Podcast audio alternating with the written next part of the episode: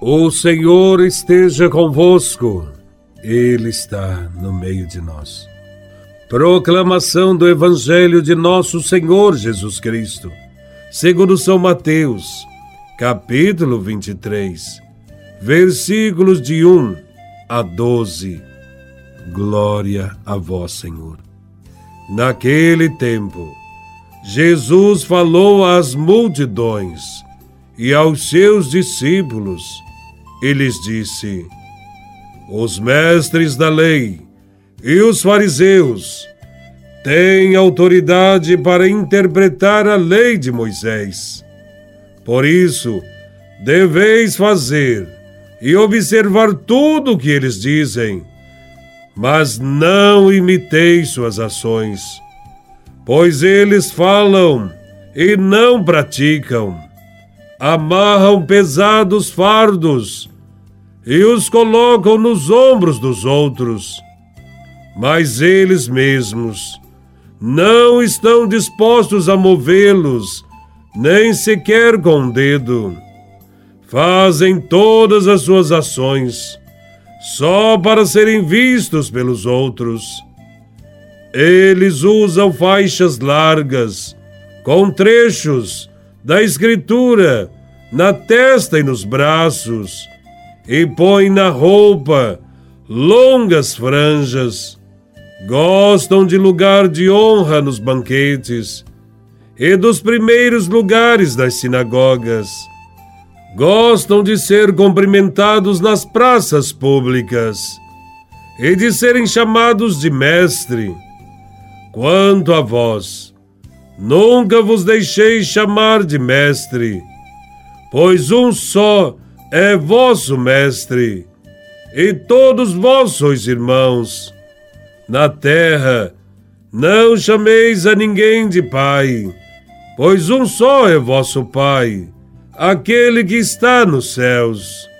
Não deixeis que vos chamem de guias, pois um só é o vosso guia Cristo. Pelo contrário, o maior dentre vós deve ser aquele que vos serve. Quem se exaltar será humilhado, e quem se humilhar será exaltado. Palavra da salvação. Glória a vós, Senhor. A palavra de Jesus é muito pertinente para todos os que se propõem a assumir um lugar de liderança em todos os segmentos, mas principalmente na edificação do reino de Deus.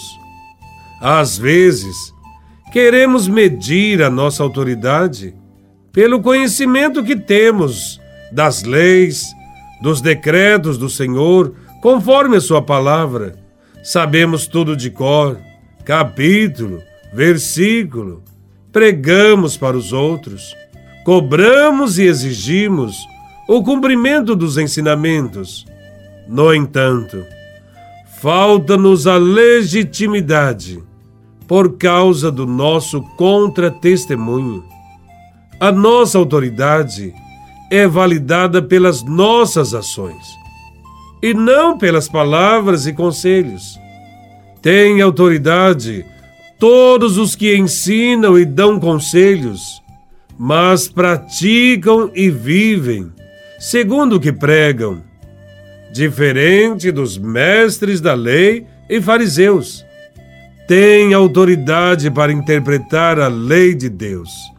Quem a vivencia e tem a palavra gravada em seu coração e, consequentemente, em suas atitudes. Infelizmente, os mestres da lei e fariseus ainda estão muito vivos e presentes dentro das nossas comunidades, das nossas famílias, dentro da igreja, assim como também nos governos. O privilégio e as regalias são a carteira de identidade de muitos que receberam de Deus o chamado para servir desinteressadamente, mas o fazem apenas para usufruto, para ter vantagens pessoais. Todos nós temos responsabilidade diante de Deus, diante daquilo que pregamos, falamos e ensinamos, principalmente os que se propõem a estar à frente de algum ministério no reino de Deus e são constituídos de autoridade. Precisamos estar muito firmes e seguros de nossas ações quando cobrarmos ou exigirmos das outras pessoas.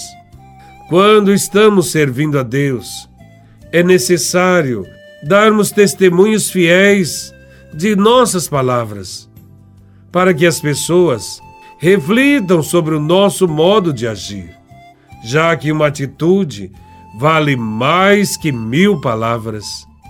Se você diz a seu filho, não beba, isso vai te fazer mal, e no dia seguinte está com um copo de bebida na mão, seu filho não vai dar credibilidade ao que você falou mas no exemplo que você deu.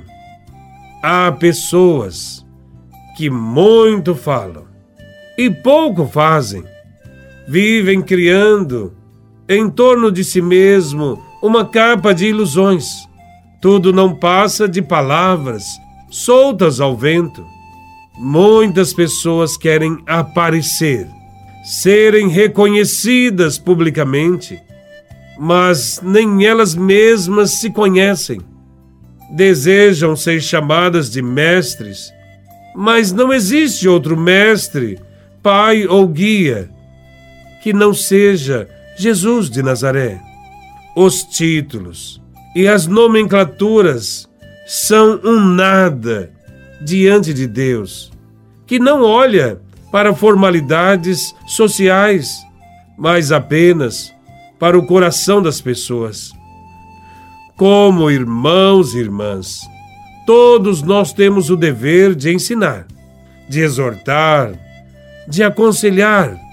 Porém, isso só se torna legítimo quando fazemos como serviço, com humildade e responsabilidade, e não somente para aparecer ou para buscar poder reflitamos no dia de hoje como tem sido a nossa vida. O nosso testemunho de vida cristã serve de exemplo para nossos familiares e também para a comunidade. Deus abençoe a cada um de nós, para que sejamos sempre verdadeiros diante de Deus e dos irmãos.